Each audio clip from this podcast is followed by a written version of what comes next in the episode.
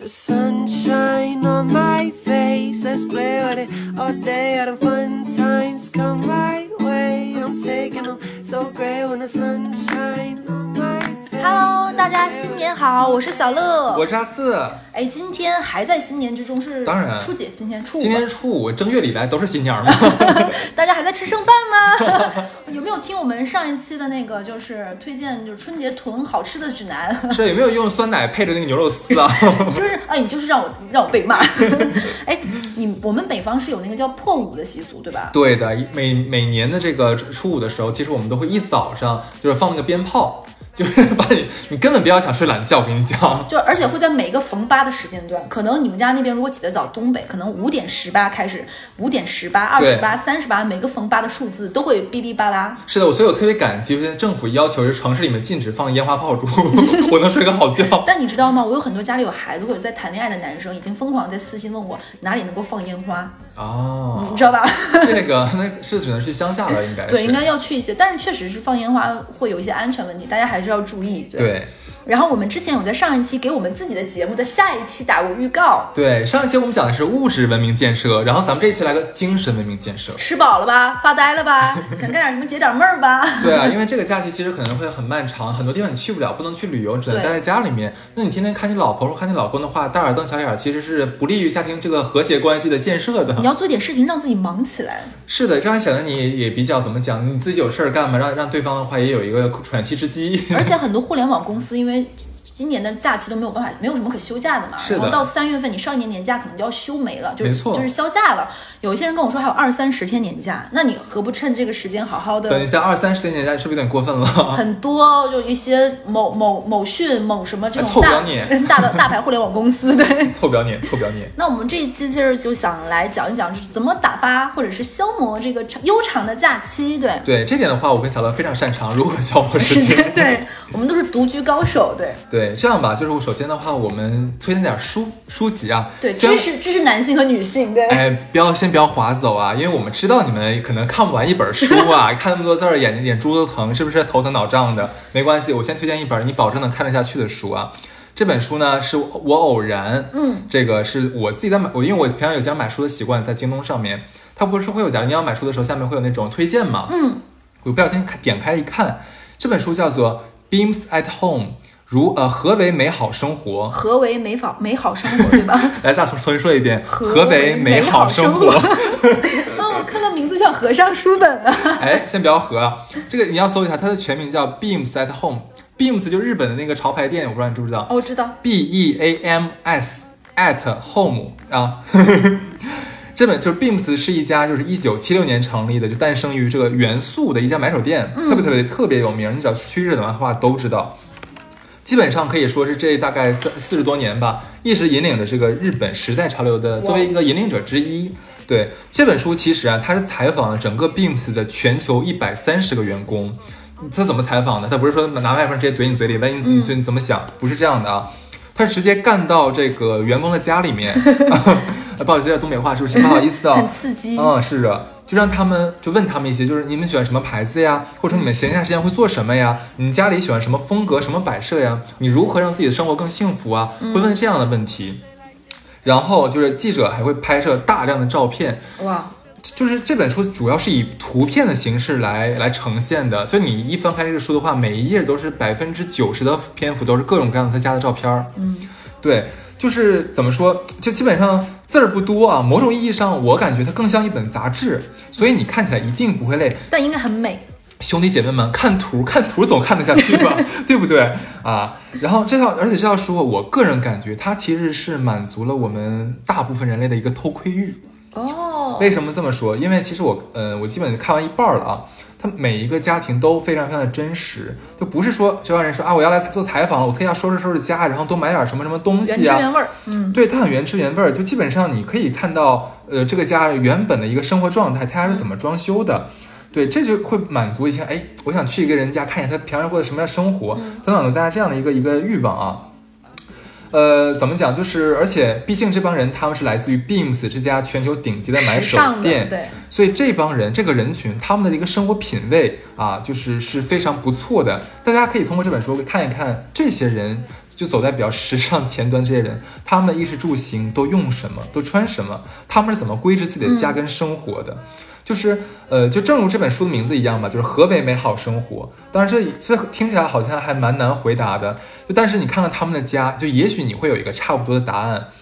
嗯、呃，这套书呢，就大概是有四本，现在已经出到第四本了。嗯，我是只买了前两本，前两本是《何为美好生活》，然后第二本叫《一百三十六个人的家与生活》，基本上就是这一百三十六人，因为它太多了，一本书承载不下，所以说它分等于说分了上下册啊。员工真 多。没有，这只是这只是一部分，没有全部采访。对，然后呢，每本书大概四百多页，哦，那应该很很很精厚美哎，我觉得。很厚，对，很精美。就当然价格也比较贵啊，一本书大概一百多块钱哇嗯这样子。但是你要是就是这这样打折嘛，你在网上买这样打折，它基本上几十块钱一本你应书，该早点推荐我这本书。你可以拿我去我们家看去。嗯对，所以说就是我蛮推荐那种，如果你对自己的生活是有要求的，嗯，就想让自己变得更有品味。就哪怕是具体到说装修啊，但是不知道怎么装好呀，我买个什么你是画不是儿啊，应还该是在怎我么装着修啊前？ 借我？ 没有，你是装修后我才买的。哦， 对，就就就是当你对生活、对品味想提高自己，但是又无从下手的时候，嗯，其实我蛮建议看一看这本书的。你可以从全球一百多个热爱生活的人里面，就找到一个可能是去往美好方向的一个一个一个出口。哇，我觉得我觉得这本书就是很耐看，对。嗯，然后对，就是这边的话，我正好也分享。就我从里面摘出来一些还不错的，像他们的一个采访里面的一些小问题、一些小金句儿吧，可以跟大家分享一下。就例如说，有一个问题是问一个员工说：“那在生活方式中，你最重视的主题是什么？” 然后这个人的回答，我跟你讲，日本人的回答真的很好笑，他就说：“如何不勉强的享受每一天。”哦，这话很棒哎，他们家的装修和他家布局都是以以这个原则，就如何享受每一天。我不是为别人，我不是为了好看，我就是想让我自己享受。又酷又真实。对，然后他自己也说了一句英文，叫做 “less global, more local”，就是更少的全球化，更多的本地化。他的装修，你你发现没有？咱们现在一装修的时候，那你北刚欧装修嘛，风就北欧对风，什么现代对极简风，对其实会有点千篇一律。那像我们，像我在哈尔滨的话，我们没有套娃什么的，其实是个很好的装饰品。嗯包括说我们像哈尔滨，它本来就有点呃有那个俄罗斯风情，对但是我们装的时候有装吗？而且像哈尔滨还有那种，其实我们会有点殖民地风格，有一个有一些地方平房区，呃，不是平房区，那个道外区，但是大家都没有融入到自己的家里面。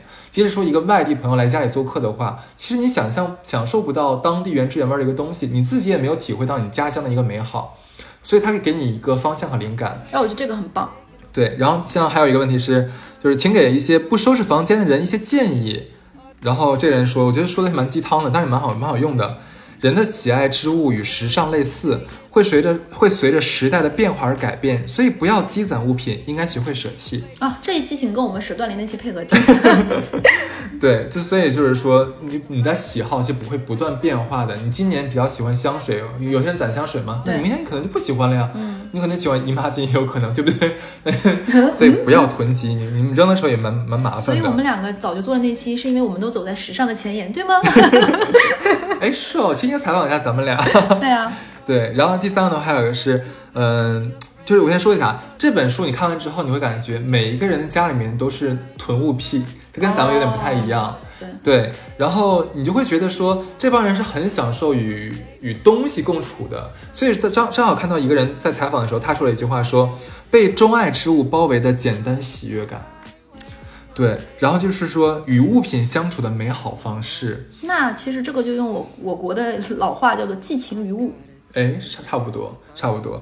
然后就还有一个人，我觉得这个人说的也特别好，是让家有一个最喜欢的地方，就和一个消遣的方式。你可能有一个角落，这个角落你假如说是你弹琴的地方，或者我我我那天看我一个朋友，他家在卧室正好有一个特别，他那个房子格局特别奇怪，卧室有个特别特别竖条的，就是直上就是天地通顶的这样窗户，它不是全全窗，就整个一面墙的窗，它就一小扇，我也觉得很奇怪的装修。就在那个一小扇的那个窗户前面放了一个特别漂亮的学习桌，哦，然后就每天在看着外面，因为它楼层很高，这样能俯瞰一个景色，然后学习。就他觉得每天学习是很沉很浸很享受的，白天跟晚上是不同的景色。我感觉他已经在上海现在很流行那个自习室嘛，他在他们家啊搞出来个自习 室。嗯，对啊，哦，然后还有呃，对我刚刚刚说，就是那个给不收拾房间的人一些建议嘛，就还有人也说过，像那个呃，不要只想着藏东西，而想要想办法把这些东西展示出来，嗯，把东西布置一下，装点。你有的时候你像把咱他们榻榻米里面那些 C 满对，东西，你拿着翻一翻，有些东西你都忘记你买就就过了，你扔知道掉就吗？可以了，我真的觉得。对你，你不要扔。你看他这个说的很好，你拿出来之后，你可能组合排列组合一下，或者怎么样一下，可能就是会焕然一新。嗯，对，然后这个总的来说的话，其实我我现在看一半了嘛，半本看下来的话，我的感受就是，呃，这帮人他们不在乎品牌，里面也有一句话叫做，呃。怎么说？就是很少的人会用品牌去标榜自己的品味，或者去追求某一个品牌的东西。更多的人就是在回答说你最喜欢什么东西啊，你怎么样体验你的品味的时候，他会说沙发，或者说自行车之类的。哦但是你像反观我们国内的一些国内的网红，我们在什么像那个大众点评啊、小红书上面，你可以看到的话都是，哎呦，这个床是爱马仕床单对，贴满啊，了标签的品牌 logo。对，这个盘子用的是什么纪梵啊，不是纪梵希，那个那个那个那个瓦萨奇啊，什么东西的，就是呃都是一堆牌子的罗列。当然没有没有什么好与不好之分啊，但是我们是不是可以活得有一个更好的一个方式，让对更多的人享受到？对，所以这本书的话，其实我还是蛮建议大家买一下，而且很这适合个消遣，很好看，他非常不用动脑子，你知道，你看的时候你们啊随便翻，而 且你都从哪儿看都行，我觉得。从哪儿看都行，你从第几页看都可以哇。你你假如说你想装修或者想干嘛的时候，你随便翻开一页，我觉得可以当做答案之书。当你可以问自就闭着眼问自己一个问题，然后随便翻开一页，然后看那里面的一个随便一个回答就可以了。我觉得蛮好玩的这本书。而且我觉得这个随时随地看哪儿都行。对的，是的，然后说到这里书，我也推荐一本嘛，嗯就是之前前段时间我有在看完那本书，叫《哲学家都干了些什么》，书名、哇哦书名叫《哲学家都干了些什么》，作者是林新浩。然后大家提到哲学这类的书，听着就会有种就是这大部头嘛，然后很晦涩很难懂，看了前面就会忘了后面，所以这类书我觉得啊一定要找一本能够看得进去的，讲的深入浅出的这种作为入门的书比较适合。这本书的内容就和它封面上的那个介绍语非常非常一致。它封面上有一个介绍语叫做“一部既严谨又不严肃的哲学史”，嗯，因为讲的非常的通俗易懂，而且我觉得它每个章节的划分也非常有趣。对于这种像小乐这种哲学，其实基本上零入门基础只是好奇的人来说，看起来不会枯燥难懂的，反而如同看那个就是微信公众号有个叫“六神磊磊”嘛，嗯他特别对爱讲解金庸，讲的非常有趣。然后我觉得很，它很像那种感觉，就是用一种非常方巧妙的方式来解构，就你很快这本书其实挺厚的，咻咻咻几百页一下子就能看完。嗯你确定吗？ 我最开始是在微信读书上看的，你知道吧哦？它有微信上有全本，但是你会发现微信上看书很容易就是嘖太快了。对的，然后我后面就买了它，我看了一百页左左右之后，我就买了它的实体书。我觉得实体书会让你看的阅读更慢一点，更耐读一点，然后会记得更深入。这本书其实如果是哲学相关领域有研究的人啊，就或者是你已经懂了一部分哲学的人，我就不建议看了。嗯，比然较后浅是对吗，？我觉得它更多的是一本哲学的科普类的读物，就适合像小乐这种对哲学，哎，哪怕对这个词都感兴趣，觉得哦很神奥、神很神秘、很深奥，对这个词感兴趣，想了解没啥基础的人看，我觉得是一个哦很适合做入门读物的。对，什么叫做哲学呀？对对，然后哲学的意思就是爱智 慧，真的，我真觉得的是这个样子的，就是一种思考。嗯然后很多哲学家的名字你肯定听说过，但谁是谁啊？什么关系啊？看完这本书，你最起码能理顺就苏格拉底、柏拉图、亚里士多德、康德之间的关系。嗯还有郭老师，对，对 你完全就不会记乱。哲学和宗教之间的关系、关系和演变和变化的历史。哲学和、哦哲学和宗教之间的，然后这本书其实它有很多就是高深的名词，但它讲的一点都不晦涩。它通过这些人物一个个的串联起故事，然后顺着时间的脉络展开，你会看到整个哲学的发展的一个历嗯程，包括这些哲学家为了保留这些哲学的思辨和内容，为之付出的，比如说血呀、泪呀，就跟革命一样，如何艰辛的， 真的是这个样子。 OK 包括有一些很大的迫害等等，然后通过他们努力把这个智慧薪火相传，你会看到那种可能说起来有点做作，但是真的你看的时候会有点感动，你会觉得这种智者的这个光芒会在里面有非常美好的一个展现，对的，感受那份知识为了薪火相传付出的努力，其实是有感动在里面的。嗯，然后你会在里面一点点看到是怎么通过一步步，然后哲学有了今天的一个发展和面貌。一些很词语，比如说“形而上学”“我思故我在”“唯心主义”“唯物主义”“主主义”“存在即合理”这些词语，它的出处是谁提出来的？是什么意思？它是一种非常幽默的方式去做一个一一的解构的。在这本书的阅读过程中啊，我觉得是特别流畅的。我觉得一本书写的非常流畅是非常有必要的。当然了。尤其是像这种哲学书的话，它对嗯不能写的太深奥，它一定要写的就是让我们能能顺利的看完。就是很多人会觉得活着有必要有那么多问题吗？想那些，就包包括刚才哈次说那个特别好，就哲学就是爱思考嘛，是一样的，爱智慧，爱智慧，爱思考。不是哲学，哲学这个这个词，它的拉丁语原意就是爱智慧。 我觉得就是思考是生命存在本身的意义有什么意义，很多人都会觉得。但我觉得看完这本书之后，你会有一些答案。可能这个答案不是一两句话能够说出来的，但你看完这本书，我会觉得你会有答案在里面。嗯，然后推荐这本书其实非常的不好意思，你有应该不好意思，有点有点怯 场，因为因为是我们听众的朋友们里面，就是群里面我知道是有复旦大学哲学系的这种教授嘛，非常厉害，啊是的嗯在某一个领域里的。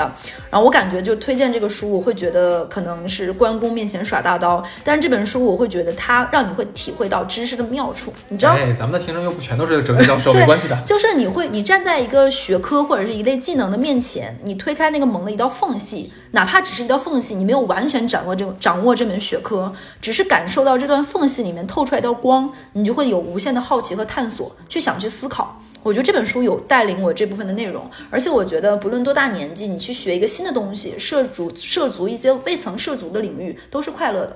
呃，我对你说这个也很有道理，就尤其是你不，你假如说像很多人，要我们去学编程啊，学什么东西，那个东西是真的枯燥，而且不是那么好掌握的。但是我觉得很多时候我们是要想我们的人生该怎么过，嗯，就是我们。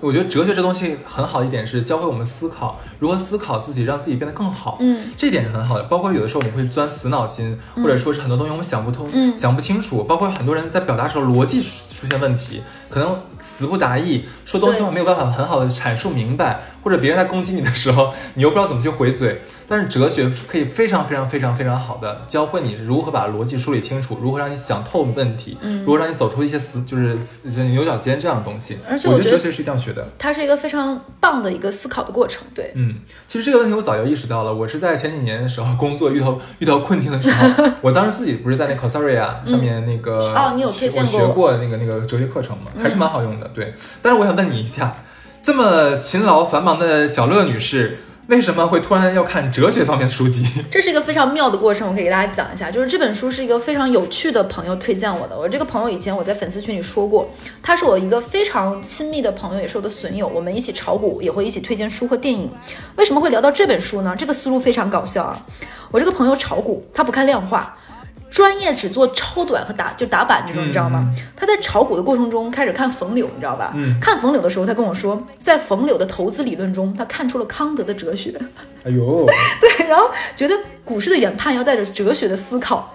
他从 A 股想到了冯柳，从冯柳想到康德，从康德想到了哲学史，然后 开始看一些哲学类的书，然后推荐我说这本书不错。 我觉得买不买白酒，买不买买白酒，他推荐过我买八，他推荐过我买泸州老窖，然后跟我说。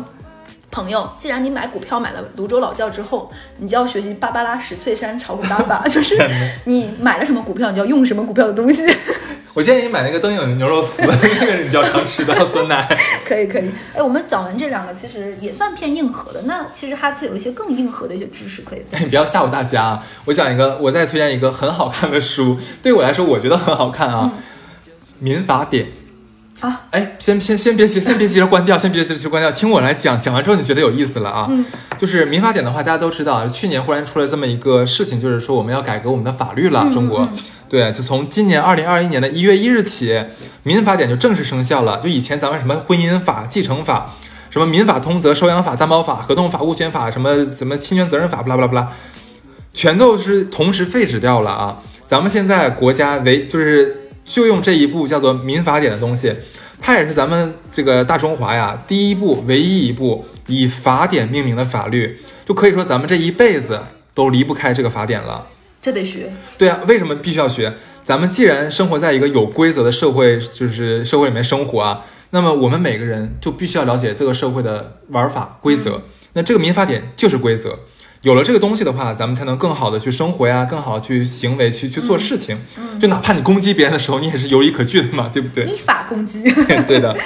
先，而且你不要担心说啊，法律是谁要看的东西很难懂，你不要千万不要这么想。这本书我看了，这本书真的是非常非常通俗易懂，而且很薄。大家不要以为那个法典就是哇超厚，什么跟汉谟拉比法典一样，不是的啊，很薄很薄那个这个册册子，你一定能看得懂，你相信我。所以说，如果你现在不知道要学点什么东西，你但是又想学点知识，那你不如就是从先从法律学起，这个跟你的生活息息相关，对不对？是是是为什么说跟你的生活息息相关呢？咱们就来讲一讲，我给你举几个例我子。就喜欢举例子，你知道吗？法律这个东西不举例子，你就跟你讲，就是有一个法学老师叫什么名字我忘记了，罗什么。嗯，对，罗老师，罗老师不是说法律这个东西，就是看起来每个字都认识，老师上课你逗得哈哈直笑，好像都记住，等到考你的时候啥也不 是，无法应用于实践。哎，对，我跟你讲啊，咱们这个新的民法典的话，里面会有几条，我估计跟你们都息息相关。我跟你说几个啊， 来吧，展示。就我问你啊，你在大马路上拍别拍了别人照片儿，你传到了就是你的 Instagram 上面，或者传到了小红书上面，你知道吗？这是犯法的。侵权啊，以前不是，以前不是的，就是民法典对这个肖像权有了新的规定，不再以盈利为目的作为衡量标准。以前，假如说我在马路上我拍了小乐儿，然后小乐儿不知道，我就直接发到我的这个这个什么朋友圈啊，或者是拍发微博上了，小乐儿是不能告我的，因为我没有拿你的照片儿去，假如说像做广告啊，或者说牟利，牟利把你卖给什么小小网站之类的，我牟利的话我犯法，我不牟利的话我就不犯法，我随便拍你。嗯，但是今年开始，二零二一年开始，你这样做就不行了，人家告你一告一个准，因为已经不再以盈利为目的作为衡量标准了。所以说以后你在什么饭局上面呀、大街上面随便拍人，就没有人经过人家同意就发到社交媒体上，这就侵犯了人家的肖像权，这是真的不行的啊。嗯然后前段时间不是有那个就是长租公寓的事儿吗？哦，对不对？？就是租房期间啊，这个房东把咱们自己的房，把他自己的房子给卖了，嗯那么新房东可以把租客撵走吗？你知道吗？不知道吧应？该不可以吧？哎，应该征得同意和那什么吧？第七百二十五条啊， 人家有规定说，就是租赁物在承租人按照租赁合同占有期限内发生了所有权转变的话，是不影响租赁合同的效力的。哦新房东是现在是不可以把你撵走的，对的。学法非常重要，不要慌，这个时候。对，而且我跟你讲，很多时候的话会碰到什么情况？ 之前我看到一个是真实发生的案例，微博上有啊，就是也发生这个事儿了，房子卖掉了，然后新房主就让就是那个原来房东说，那怎么办？那你必须要走的呀，那不然你把房子买下来好了呀。嗯，我跟你讲，哎，新的民法典还真有这条规定啊，就是在同等条件下，承租人可以优先购买所租的房屋。哎，我觉得这个非常符合逻辑。呃，前提有是同等条件。假如说人家说那个我新房新房新房客说人家要花三百万来买我这房子，然后你讲小乐租的这个房，小乐说那老娘也要三百万，我来买。这个时候的话，房东是不可以把房子卖给别人的，他只能必须先卖给你，不然的话他也是侵犯你的权利。因为他已经优先使用了这个房子的那个所使用权了嘛，其实我觉得是也有道理的这个优先顺序。哎，对的，是的。然后还有一个，这个这点非常好用，是我们这个民法典提出了一个叫居住权的东西。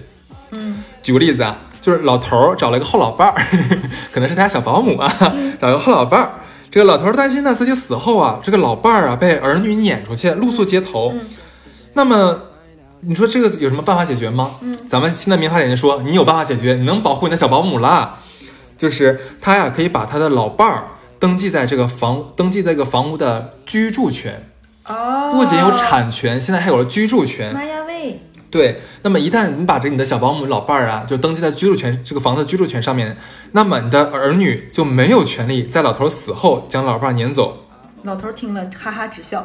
哎，对呀、而且啊，父母给给那个儿子儿媳妇买房子也可以这么做，你也不用就是，你假如说你给儿子哦买了啊这套个婚非常有房，必要对不对？然后那个你呢，就是产权你登记你儿子和儿媳的名字，然后你把你呢跟你老伴儿呢登记在居住权的上面，这样子的这样话子你就不用担心，就跟你儿媳妇儿吵架的时候，儿媳妇儿让你卷铺盖板儿走人了，她没有这个权利了。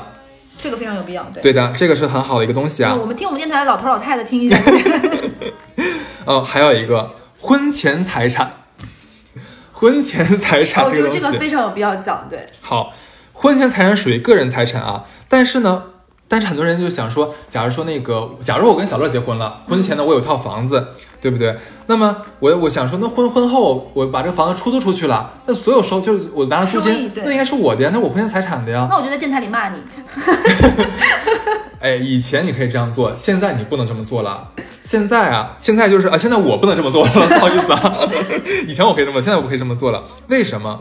个人财产在婚后产生的收益，就是刨出那个什么那个利息啊什么那些东西之外，是属于共同财产的。就我们每个月我这个婚前财产这个房子，我这个租金呐，我解扣完税之后，这个钱有一半儿是属于你的。哦，对，现在是这样，样子的，就是增值部分、收益部分是相当于是，呃，当然这房房子肯定还是我的嘛，对对对增值部分的话，那就是跟老婆一明白人一半儿了。嗯，对这个的话，咱们的这个老公们啊，应该应该好好的去去关注一下啊。嗯然后再普及个冷知识，到了结婚，然后当生小孩了是吗？ 对，胎儿尚未出生之前，父亲因为车祸不幸身亡了，那么这个胎儿是否有继承父亲的遗产的权利呢？他是他的骨血呀、肯定。哎，但是我跟你讲，那你还没有孤，就是小孩没有孤注坠替，他还是他还是一个胚胎，这样子，那你是否把他断定为一个人？你这是个伦理问题，不是法律问题，我觉得。咱们民法典就有规定了，它是有的，这个胎儿是有继承权的，就是涉及到遗产继承呀、接受赠与啊等等与胎儿利益相关的，都是受保护的。胎儿现在已经被视为具有民事权利能力的。但是呢，如果胎儿分娩时候就是死了的话，那他当然这个就没有权利了，对，就没有办法分一杯羹了，对，是这样子的。包括包括什么那个高铁霸座啊，哦遛狗不牵绳伤了人呐、然后丢了东西就是给捡报捡到者的报酬等等，咱们民法典里全部都约定了。我跟你讲啊，民法典约定说，假如你丢了，你家小乐手机丢了，我捡着了，嗯，小乐你是要支付给我我必要的报酬的。这个这个确实是这个样子。对，以前咱们说啊，我是我是拾为金了不昧，呃，对以前人会这么想说，我给你是情分，我不给你是就是本分。对，不是，现在不是了，现在就是小乐，呃我我问小乐要要这个好处费是有法可依的了。我记得好像是有明确的，比如说这个你拾到金额的百分之多少是可以要求作为报酬的。呃，不是， 这这个也有明确要求。他现在要求是，假如说我是打车，嗯把这个包给你送回来的话，我的往返路费以及我的误工费你是要给我的，啊，这个是我觉得非常合理。这个我觉得也非常合理。对的，以后高铁霸座呃高铁霸座的话，就是那个承载单位，就是假如你在高铁上霸座吧，那车上的列车员是有权利把你赶下去的，现在是有法可依的。爽，就不要光偷拍他，偷拍他你可能那个肖像发朋友圈还犯法，对不对？对你赶 他，以前遛狗不拴绳，你咬了人的话，那咱那以前只能赔个钱，对，对就完事儿了。不，现在的话你是要承担法律责任的了。哦，我觉得这些都非常非常好。就所以说，这个你是你想想，你看这些东西，你如果不看民法典的话，你都不知道。对，而且你说刚才咱讲这些东西，什么高铁霸座啊，什么遛狗伤不伤人，这东西这字儿亲，你觉得能看能看得懂吗？这都是汉字啊，对，对吧？所以这东西民法典是跟咱们息息相关的，咱一定要看，别到时候假如说你在你遛狗的时候那个没拴绳儿没伤伤了人的怎话，你还跟人家叫唤，你都犯法，人都不知道，对不对？哎，这个你是从哪里就是是看的书还是是买的书还是什么？我买的书，哦这个我本来就喜欢看法律的东西嘛，就是以前我的工作它跟法律也是有有关系的嘛，所以说我觉得民法典出的话，咱们是要看一嗯下了的解。对，而且我觉得对的跟金融相关工作人员更要第一时间学会这个，对非常有必要。哎，那如果有看不懂的话，你会不会就是去问问一些其他的人？嗯，我有身边很多律师朋友呀，哦，我觉得他们会，他们就是如果问这些懂专业知识的人，他们会给一些讲解，是吗？其实啊，你看完这本书之后，你基本上你的你的权利有哪些，你的责任有哪些，你都知道了。嗯，只不过可能会我如果我问的话，我都是问一些具体案例，可能会比较复杂的时候，我自己搞不明白，我会问一下这个法律律师朋友，那我这么复杂的一个案情的话，应该怎么处理？嗯，其实你看的话，能完全能看懂的，很简单的，对的。哎，而且哎，我记得以前听我们电台，包括微信、微信啊、微博的私信，有很多人都问投资这一块儿，因为可能我跟哈次以前有讲过，我们俩的工作都是跟金融相关的，嗯，然后包括也说过一些我们的理财什么的，然后就有很多人其实有推荐我们有推荐呀、包括怎么怎么样的。然后哈次今天可以推荐一个，对的，呃，真的像小乐说的一样，很多朋友之前都跟我们讲过，说让我们推荐什么理财的东西。嗯，还有人直接问我说：“你给我个股票。”这这这这很恐怖，真的这种，我们我们就没有办法这这这样帮大家，买茅台啊！开玩笑，开玩开玩笑啊！不要开，不要不要当真，开玩笑的啊。就是哎，今我当天真了。住口！我今天给大家推荐一本，还真的蛮适合大部分对、嗯大部分的这个小白啊，或者说是你没有时间打理资产的这帮人看的一本书。它的名字叫做《指数基金投资指南》，它的作者叫做银行螺丝钉。啊这名字很可爱，他是一个这个基金定投领域的大 V 啊，嗯很有名的。你也可以关注，大家也可以关注他的公众号，叫做“十年赚十倍”，呃大概是这个名字吧，想不起来了有点儿。这本书呃为什么推荐啊？是因为呃他写的就是非常浅显，但是却语言用的又很系统。所以说你是我今天推荐的所有东西，大家看似什么又法律又理财，这个听起来好像很难，但是我推荐你们的都是你们一定能看懂的东西，这个螺丝钉不要担心这。个螺丝钉已经学过哲学， 开玩笑。对，这本书可以告诉大家，就是为什么基基金定投是对大多数人来说是最好的理财方式。那既然我们是要你买基金的话，那基金是个什么东西，对吧？然后买什么样的基金，怎么买，定投是什么方法，很全面了介绍的。对，就你看完的话，基本上可以让你对理财有一个非常完整的一套想法吧。嗯，甚至你可以吹吹牛逼了啊，就是 说忽悠忽悠忽悠忽悠身边的朋友，就是你自己知道的多。对，啊、而且呢，就是这本书它甚至能帮助你，就是搭建起一套投资体系。它不仅仅可以只能帮助你，就是说怎么样怎么样投资这个基金，也可以让你知道你怎么样去投资。就未来的这样的一个一个资产打理的时候，你都会有一个想法了，已经。这很棒，很系统。对的，就是而且因为我以前做投资工作的嘛，所以我真的知道，就是这个在投资过程中，投资体系的搭建其实是最重要的。嗯我没有开玩笑，这是最重要的。这本书就直接帮助我们大多数金呃金融小白搭建出来这个东西，你省了很多的麻烦。嗯。市面上就是其实这种理财的书太多了，真的太多了。你一去书店的话，哇，琳琅满目。我自己以前也看过非常多，但是我不得不说，大多数都不咋地，千万不要买。买了之后就是智商税，我就这么跟你讲吧。为什么这么说？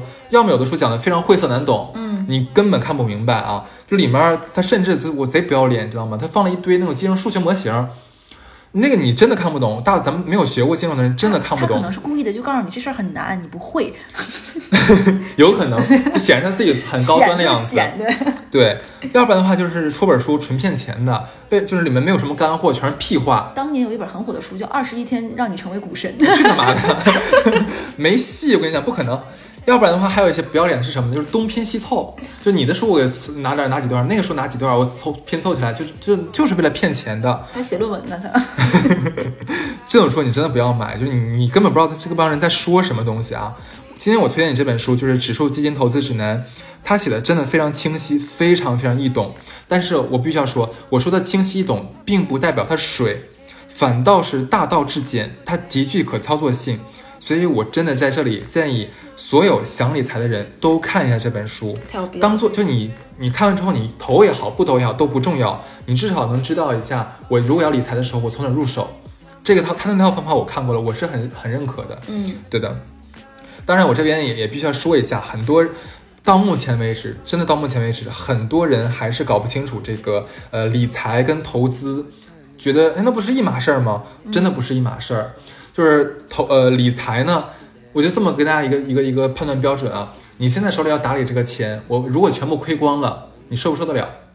你受得了的话，就是你无全部亏光了，你都无所谓的话，那可以，那咱就你不用看这本书，你不需要看，那你你的风险偏好非常的高，你可以直接去炒股啊、炒期货呀、买比特币，你随意，你博一个高收益就赌一下子，可以没有问题。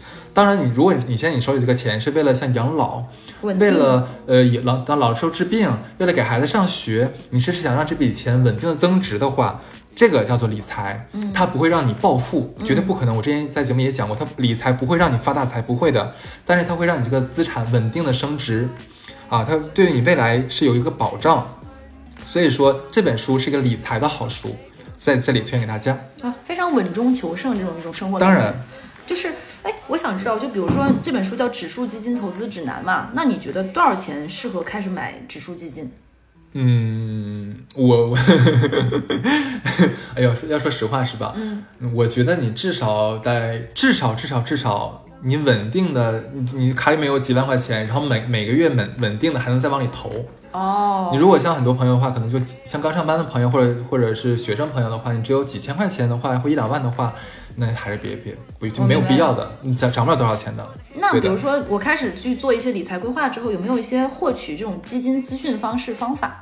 嗯，你可以就是像我说的，你关注一下他的这个人的关公众号。哦啊看一下我没有接广告，大家也不用明想，白我也不认识这个人，他也不认识我啊，我没有收他的钱，就是他的确是我是因为他觉得他写的很好其。实我这个我我再我再说一下啊，嗯就是刚才他的公众号叫做好像是“定投十年赚十倍”，好像是这个名字，啊，你自己搜一下就可以了。然后还有一个人叫做“投鸡摸狗”， 名字有点鸡贼。投是投资的投，鸡是基金的鸡，然后摸就是摸狗就是摸狗，嗯你自己搜一下，这个人他以前在那个叫做什么雪球上面的号叫做青春的泥沼，嗯，青春的泥沼，他也很有名。这两个人是我目前觉得在基金定投领域最棒的两个人。你像你刚才讲的什么信息这些东西，他们都会在公众号里面会讲，然后他会今天会讲这个基金，明天会讲那个基金，或者说给你梳理一下子，用的都是很很浅的语言，你你肯定你也许刚开始接触听看不懂，你多看一看，你一定会看得懂的。我是觉得，因为有很多朋友在问嘛，我跟哈斯还是本着谨慎的，我们不会就直接什么推荐你一只股票呀，不会或者让你不会买的什么，我觉得这样不合适。不，我这觉样得是犯法的。对，我觉得这样也不好。就是我觉得还是，既然你想要做投资这件事情了，那你本着这件事情，那就像哈斯说的，看这本书是为了搭建到一套完整的你自己的个人投资体系。每个人投资方法可能不一样，你有你自己的方法论之后，其实比今天问别人一只股票，明天东看西看、东拼西凑，其实有益的多。而且我要我要跟大家说一下，就刚才小乐提了一个很重要的问题，如果说你们在市面上碰到很多人给你什么推荐股票啊什么东西的，你就问他一嘴，你有没有证券投资顾问资格？他如果没有的话，他现在是违规职业，这个是犯法的。对，而且很多这样的人是骗子，他去看看民法典。没有，真的不是开玩笑，是真的哦。嗯，然后刚才我们是介绍了很多书啊，或者是一些就是那种民法典这一类的那种，可能稍微你会想说，那我放个假不能歇会儿吗？就让我独处一会儿不行吗？我们也有推荐，对，好，想歇是吧？是让你歇个够啊。我推荐大家一个叫做这个就不是书了，看的视频啊，它是那个叫做《冥想正念指南》。 哇，是二零二一年 Netflix 出的一个原创剧集啊、叫做就是 Headspace，英文你不用管它，你就你直接搜这个冥想正念指南就行了，就是如何善待你的心灵，开始新的一年。哇对，这个讲大概讲一下这是什么玩意儿啊？它的那个讲述者是叫安迪，是以前是一个这个藏传的佛教徒，他自己一个人跑到了这个啊，他年轻的时候嘛，就是觉得自己可能比较混沌，嗯，然后就想寻求一个 生命的真理吧，嗯、但是真的是自己一个人就远远隔千里跑到了这个中国的西藏，嗯，包括西藏也好，还有什么尼泊尔啊，就那一附近嘛，都藏传佛教一个聚集地嘛。他基本上拜访了，我忘了是说是几十个还是上百个这种大师，嗯，然后就学习这种正念修行，就最后就是将这种呃，就是流传千年的这种冥想方法，最后他编辑成一套视频传递给大家。这里不是讲跟那个跟这个宗教宗教没有吗一点关系没有啊，讲的是这个冥想的问题。为什么要学习冥想？就是我们生活里面是不是充满着纷扰跟刺激？你想象一下，有没有一种方法能让就是让一切都慢下来，嗯，让咱们的心灵都得到放松，让我们的身体释放压力？你可能会问，你冥想是啥？其实就其实一点都不复杂，冥想的本质它就是一种技巧，一种锻炼心智的方法。其实就是放空几分钟或者更长的时间，让咱们的大脑更平静，思路更清晰，让我们的心灵、身体、生活更加的轻松。就无论就是你之前做过冥想呀，还是没有做过冥想都没有关系啊，都可以在这个专辑的引导下，循序渐进的进行冥想。它就是怎么讲？这个系列中的话，它会讲各种这种冥想的技巧呀，并且告诉大家这些技巧如何应用在生活中，如何让你更好的活在当下，不容易分心，呃，甚至说让你如何感受快乐。同时呢，我跟你讲，同时啊，它能帮助我们跟我们最关心的人更好的相处，嗯，让你学会如何爱自己。哦，这很重要。我相信很多人都不太会做到这一点，爱自己这一点。嗯，我就举一点，当你碰到一个你很喜欢的人的时候，你有没有感觉到自卑？你在追他的时候，或者在在渴望他的时候，有没有感觉到自卑？一旦有的话，就说明你没有更好的爱自己了。嗯，对。那这个片子一共是八集，它是个动画，很可爱，非常非常可爱的，很好玩。然后每集就二十分钟啊，就是前面的话，它就是告诉大家这集我们要讲什么。例如说，有一集是讲压力，有一集是让你放下仇恨，啊，有一集是要教你爱自己，然后有一集是教你如何，就是你身体有痛，就是假如你现在被病疾痛病嗯所折磨的话，如何让你减轻痛苦。嗯想象不到吧？就是真的很很奇妙。就是呃，我当然我在这里啊，尽量大家在那个 Netflix 上面看正版。嗯， 如果你看不了的话，那就去 B 站上面搜《冥想正念指南》，有一个 UP 主叫做阿小龟，啊就是啊啊那个啊，小就小嘛，龟就是归归还的龟。他的那个版本是中文中文配音的，我靠，我跟你讲，那个配音贼好听，真哦贼好听，每天听着声音都好我爽要。去搜一下听一下。对，当然再再再次重申啊，我们要尽量支持正版啊，我们盗版可耻啊，这样子。 哎，你为啥就你为啥想会想去学冥想？就是动因是什么？呃，动因为很简单，因为有有的时候我们可能会觉得不开心，嗯这个就是最大的一个动因。我有一次我就感觉自己不太开心的时候，就给一个朋友聊天嘛，嗯，然后他就说你做过冥想吗？哎，我说那什么东西啊？我说我可是小青年儿，做什么冥想？那不是老头老太太做的吗？他说不不不不不，才不是呢，冥想这种东西其实已经存在上千年了。很多智者都是靠冥想来让自己的精神更饱满，让自己的更有活力，更爱更爱这个生活，这个世界。我说有这么玄乎其玄吗？他说你何不试一试呢？那你觉得你学完有变化吗？因为我刚刚学一个月，嗯，我现在不能说变化特别特别的大。这个你要我要这个如果说很大，那是纯撒谎啊。嗯，因为冥想这东西不是，嗯，你学一两堂课，或者说你做一两次就完事儿的，不是的。你要渐渐的把它变成你的生活方式。哦，你知道我我身边之前认识一个很大的基金经理，嗯很有名的基金经理，他每天早上固定五点半起床，是先冥想二十分钟，然后再去上班，让自己更沉静。整整个让自己沉沉静下来之后，它会让因为冥想会让我们的大脑更加清晰，让你的思维更加的就是全亮起来。明白，然后它可以更直接，然后更精准的，它可以帮你秉持掉很多的负面或情者绪杂，念。嗯，对，它会让你整个人更快乐起来。对那你觉得就冥想的要义是什么？我跟你讲，我跟你讲，它的要义就是三个字：爱自己。它会让你学会你如何让你爱自己，不会让你在这个社会上不开心。啊、开我心真的我很想就重这要一点的话，你想不想去学一学？想学， 而且很简单，我跟你讲，你什么都不用想，什么都不用做，你就放空自己。当然，具体方法的话，那个视频里面有，哦很简单。而且很多人说，哎呀，不行，我跟你讲，我一闭眼睛，我想我我想放空，那思思绪就是叮咚叮咚来回跑，没关系，无所谓，你就让它来回跑，嗯，把它就是你不要管它。这一刻就是它在里面有句话，就是说什么都不用想，什么都不用做，你哪儿都不用去，没关系，就让它就让它随便跑，哦就它会让你就会你就觉得 很说放松哎，从来没有人说你做什么都行，怎么着都行，没关系。他这个明显就是说，没关系，怎么着都行。你想，你现在你身体里面或者你在干嘛，怎么着都行。你现在什么都不用想，没有任何压力，没有人管你。啊，你对推荐完这个，那我就顺着你这个，我也推荐一个看的视频吧，就是这个叫做，它是一个八集的，类似于这种就是脱口秀类哎，的节目，也是八级是吗？嗯对，，好，我记得是八集还是九集，我不记得了。然后它就是这种访谈类节目，它叫名字有点晦涩啊，叫扎克咖喱饭的绝间访谈。是什么鬼？是是，不是你那个绝尖是什么玩意儿？啊蕨就是蕨菜的蕨，嗯，蕨类植物的蕨，蕨间访谈。它为什么起这个名字呢？就是这个男主持人，他坐在两个大的绿色的蕨类植物中间，哦，然后他就是他的英文名，两个蕨类之间的一个访谈。这个很欧 美，其实其这个实名字就非常的很就具象很具象，很直 接，对不对？他主持人就坐在这两大盆儿之间，然后呢，为什么会想看这个访谈节目呢？就我自问自答了， 就是我本来是一个我本人是一个非常爱看十三幺的人。就是觉得这个妙妙的节目的妙处是什么？就在于这个主持人的迟钝感，就是他的这种动感。他这个他和很多就是这个社会上所谓的入世的人，其实有一点点格格不入的。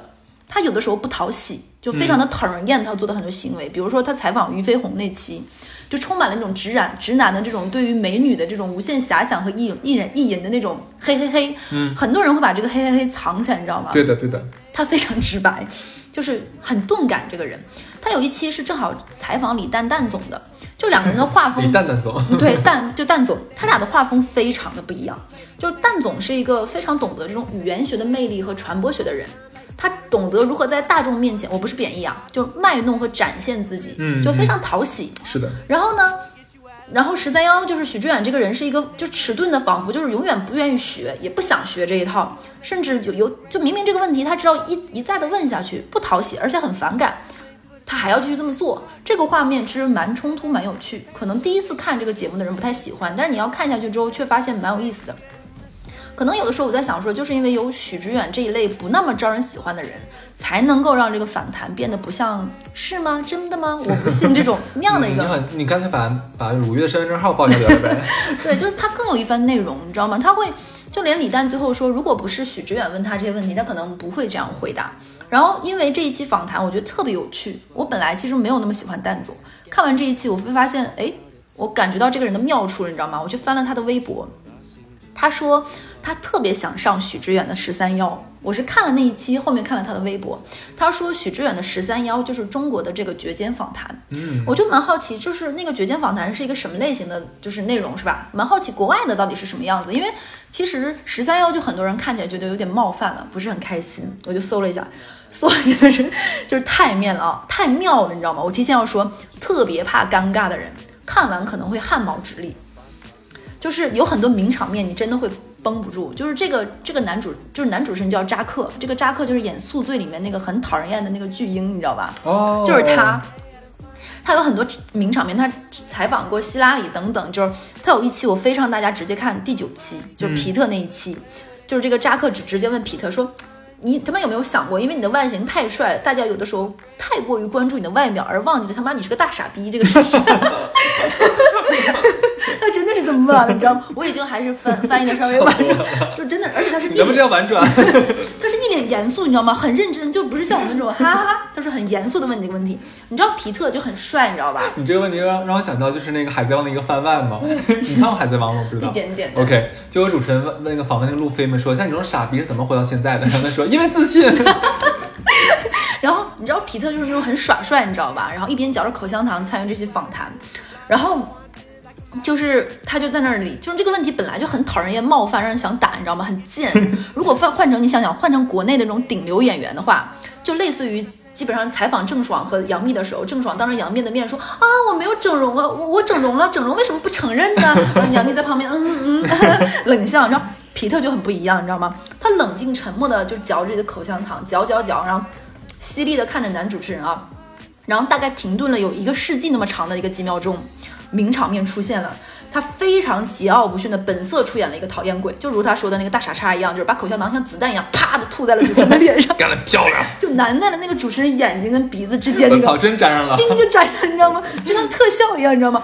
哇，这个就是很害怕尴尬的人，看到这一刻估计会炸裂，但是特别特别爽。那个场面真的尴尬至极。然后这个访谈里面充斥这种这种时刻，就他问了很多关于我们其实一直很好奇，说皮特呀、Rachel 啊，包括他跟那个谁的婚姻等等等等。 哎，等会儿这个我是不是看过？这个主持人说每一期都是很冒犯嘉是宾那的，个。是的，是的。哎，我想起来是什么，我看过这个，真的我，我看过他采访那个卷福，哦不不是卷，不是卷福，叫什么来着？哎呀， 我我都忘了叫啥了。 逗死我了！ 算了他真你先说吧的，他真的是又贱又好笑。你知道他那个脸说出那个话就非常讨打，然后你就会爱上这个节目，而且看起来就会，你知道这个这个过程就会让你极其放松。你觉得世界上有什么这种大明星，这种希拉里一样会被这种尖酸的时刻搞得就是啊难哎他他受。故意的，你知道，他很真的很贱，因为我看过他那个 cut，嗯，他真的很非常贱贱。就是你如果看不完，你可以先看那个 cut，就比如说推荐皮特那个场面， b 站上面有，就非常搞 笑。你是个大傻叉的事实。真的上火。对，这个还蛮好笑的，我觉得嗯还蛮建议大家看一下的。然后我们推荐了这么多，就是其实真的是大脑充电啊。嗯那我再想一个比较轻松一点的 吧，就是我推荐一个英剧叫做《公关》，哎，这个小乐其实应该看一下的啊。小乐啊，是你之前嗯公关都推荐过我，我推荐过什么？我忘记了，我在节目里没有讲过吧你推荐过我。 ？OK OK，我忘记了已经啊。英剧的质量大家都知道，很有保障的，所以说呃，大家可以放心的看。这是一部比较嗯，我个人感觉比较小众一点的那种口碑的电视剧啊，我我感觉很多人应该没有看过，一共就六集。哇，这个长度刚刚好。对的对的，你基本上一天就能看完。大概讲一下什么玩意儿啊？就女主角呢叫罗宾，是个女的叫罗宾，然后她在一个公关公司呢做这个高级公关，就 senior 一点的职位哇啊，因为她下面有个小实习生，我记得。就是怎么讲？你说公关这个工作吧，那小小乐应该知道。说的专业点儿呢，就是帮助客户维护与公众之间的关系； 说的通俗一点呢，就是帮人擦屁股。嗯 对，解决问题。哎，说的很好听，解决问题是他们的日常的 case，其实就是帮明星啊、政客碰到一些丑闻，给他们擦屁股，就是这样做。就是每一次，就你看每一集，他就都是碰到很棘手、很棘手那些事儿，就都是争分夺秒、困难重重。就是怎么讲，就是你会感觉这帮人的解决问题能力，你就会让你看他酣畅淋漓，太他妈爽了！这帮人怎么这么牛逼？就会让你有这种感觉。我举几个例子吧，就是像有一个呃电视上的一个好男人形象，他是一个厨师，就每次做做美食节目啊，就每就是国民老公那种形象，呃，但是呢，他有一天忽然人设崩塌了。我我想我想想，我有点忘记他是有外遇还是怎么着，想不起来了。哎，好像在影射国内叉叉叉。 那不好，那影射太多人了，不好意思啊。 然后这罗宾呢，就为了混淆视听，打同情牌，就让他说：“哎呀，你家有没有人有病？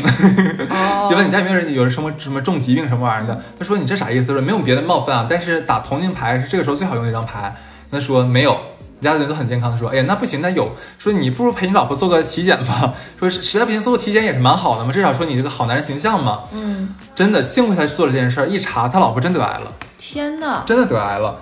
对，然后哎，就是一下用这个这个绝症的老婆啊，一下赢赢得大家陪好伴感。嗯具体的就是具体你们细节我不能给大家讲啊，大家自己去看。你是因为我只给大家讲了一个前面儿。太吊胃口了。对，还有一个呢是个女作家，偷偷做了这个这个是拉皮儿啊还是什么抽脂，嗯我想不起来有点儿啊，就是因为她要缠绷带嘛，嗯然后就不小心被人拍出来拍到了，嗯但是呢，她就是是这种好心，她一直告诉大家说我的皮肤都是天然的，哦，我就是怎么怎么样保维护可得能这么好，会影响到他一些广告或者商业价值。是的，，真的是这样子。然后，然后你要知道，这我个太懂 了。又又是又影射了国内一批人， 对，对吧？然后怎么办呢？他的罗宾就说：“这样吧，不如咱们一起诬陷你老公吧，就是你老公家暴。可是她老公是他们那个烫里面赫赫有名的大好人，是一个小学的老师啊还是小学的校长天，哪是个特别特别好，就是真的很正直、很善良的一个人。个大 bitch，她然后她老公后来就为了她老婆们说，那行，我背了个黑锅。结果本来想承认一下拉倒了嘛，结果就被警察给抓了。这个时候的话，那个她就去找她找这个罗宾找这个这个女人嘛，就说你能不能救一下你老公？她说那不行呀、抓就抓了嘛，我不我现在身上有这么多合约，我就因为这个好形象，我现在有好多合约，合约重要呀。然后后面发生什么呢？大家自己去看啊。你又因为不能剧透嘛。 然后呢，还有一个啊，这个蛮爽的，就是在飞机上面，飞机上面有个导演，嗯，他呢是个恋童癖，他的电脑里面有非常无数张就非常阿杂的这个照片儿，就是马上就是在他这个飞机行程降落之前，降落之前他的电脑这照片就要落到警察手里，怎么落到我跟你讲，你自己去看。然后呢，罗宾也是就是面不改色心不跳的就帮这个坏逼逃过了这一劫。哇，真是个坏逼。怎么逃过了，自己去看，很爽的啊。嗯就是怎么讲，就是这个片儿，你就会感觉每一集这个案子都真的很爽，不亚于你看那些什么刑侦片儿什么的，这种反套路，这种而且很无下限的方法，就是让你看的非 常爽。简直跟《甄嬛传》一样好 看。对，所以怎么讲，感觉这个女主角每天都是用无数的谎言去帮助我也这觉个得他就是撒谎精。对，他就是个撒谎精，就帮助一个又一个的名流洗白。但是你，但是我觉得很爽的点是，你看这个女的啊长得不咋漂亮啊，嗯每天运筹帷幄，调动一切资源。你看这种哇调配资源能力的时候，我操，真鸡 巴爽。对，就真的很牛逼啊！这还是前面推荐书啊，《冥想的我们》 你看了冥想再看这个，你就很淡定了啦。在喝了菠萝汁。烦死了。你会感觉，哎，这就是原来这就是这个公关的工作。嗯，它在里面有个黑人女老板，这个女老板她非常干练，就说嗯了一句话说：“世界不停的，就世界会不停的转，我们呢只是推波助澜。”轻而轻描淡写一句话，其实怎么讲？一方面呢，你不能说他说错了，是对的，嗯因为他帮助那些就是权贵之人，就是社会顶层人，就是逃脱了他们一些本该制有的裁惩罚。嗯，但是呢，我们不得不又说，那的确这个社会那就是被这些人控制的。你就看到了一些相对丑恶又真实的一面。对，呃，然后这部剧的话，我自己的感受是让你感到很燃，但是它跟压抑是并存的啊。就是我记得有一个桥段，就女主角有一天晚上下班儿，嗯啊、她白天哎呀处理一白天这个客户的丑闻就已经累得不行了，要死了。但因为她每天都这样生活，她半夜才下的班儿，就一个人不想回家，就坐在了公园的长椅上面，然后点了根烟抽烟。你就看她整个人目光非常空洞，那一刻我就感觉到她，她真的在放空， 像在做冥想一样。她因为她脑子已经转不动了。哇，这有点像下班的我。哎，很像你也公关嘛，你应该懂的呀。然后旁边呢，他旁边坐了一个就是推着婴儿车的一个年轻妈妈，嗯然后两个人也不是怎么着就搭上话了嘛，就年轻那个小妈就跟， 呃，就跟他们，反正跟陌生人嘛，就他被陌生人就说，哎呀，我自己曾经是这个名校毕业呀，就以前有很好的未来呀，就自己有什么理想啊，就生了孩子其实都没有了。每天能睡个好觉就是最大的奢求了，就每天就是围着孩子、老公转，就出门也不化妆。你看我今天穿什么样了？就感觉自己人生是一坨屎。这个这个女主角就是罗宾嘛，就是瞪着眼睛看着看着这个妈妈抱怨。就我那时候会感觉到她，你虽然感觉到眼光是空洞的，但你能感觉到一丝光。就是，嗯，我不知道怎么说，就是，嗯，就你看罗宾每天衣着光鲜的在这个名利场打拼，但是他本质上跟这个母亲有什么区别呢？嗯所以我说到这里的话，作为大城市的打拼的人，你们看这部剧的话，应该会很有触动。这个场景应该是你们每个人都经历过，或者说在脑海中经历过的。是的，对。对，包括就你刚才说的很多场面，包括下班之后那种空洞啊，包括那种就是处理一些非常棘手的事情，就是非常有有有触有触动。对吧？哎，我问你啊嗯，作为公关剧，我不得不问一个问题，就是公关剧一定要衣服好看，好看吗？嗯，女配角的还行， 女主角一般是吧？女主角她长得磕碜，主要是她她她同事也挺好看的。然后这部剧他们他们那个公司公关公司全部都是女的，关键是每一个女的都相当相当干练，全部都是钢铁女强人的那哦，种我，喜欢这种每天蹬着大高跟鞋，你知道吗？白色的头发，就是咔咔咔就帮助那些客人，就是爽剧。它是一部爽剧，让你真的非常爽。对的，哇比比衣服好看太多了。哦，六几集来着？你说？呃，六集六集六集，那这我觉六得集很适合就看嘛，一口气能看一完。口气就能看完，很爽，哎，你上次推荐我一个一口气看完，就什么日落大道的那个卖房子那个，那个很爽吧？很爽很爽。对，那个我在电节目里推荐过吗？我忘记了叫啥来着，下 次推荐。 好坏行。